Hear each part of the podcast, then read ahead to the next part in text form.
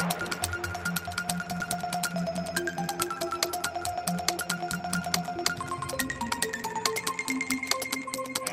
Excepcionalmente, esta semana, grande parte das estreias em sala ocorreram na passada segunda-feira. Ainda assim, hoje estreia mais um filme. Trata-se de Now, Já, documentário que segue jovens ativistas de vários pontos do globo que erguem as suas vozes de forma a pressionar os governantes a tomar medidas que possam reduzir o impacto ambiental, alertando para a necessidade urgente de uma mudança económica, social e política.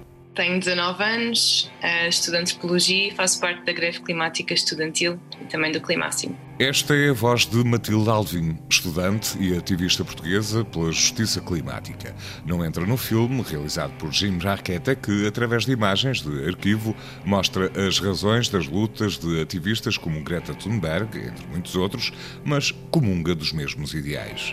Nós precisamos mudar muita coisa muito depressa, cortar muitas emissões em muito pouco tempo e isso tem de ser feito de forma justa, tendo em conta todas as pessoas e também a responsabilidade histórica uh, dos vários países. E é isso que nós chamamos justiça climática. Portanto, resolver a crise climática não é só uma questão de, de equações, também é uma questão de justiça. This is our time. À primeira vista, pode parecer que este tipo de lutas tem a ver essencialmente com as novas gerações, mas o filme prova que isso não é bem assim. Podemos ver ativistas veteranos e especialistas em diversas áreas a exporem os seus pontos de vista sobre os assuntos em causa.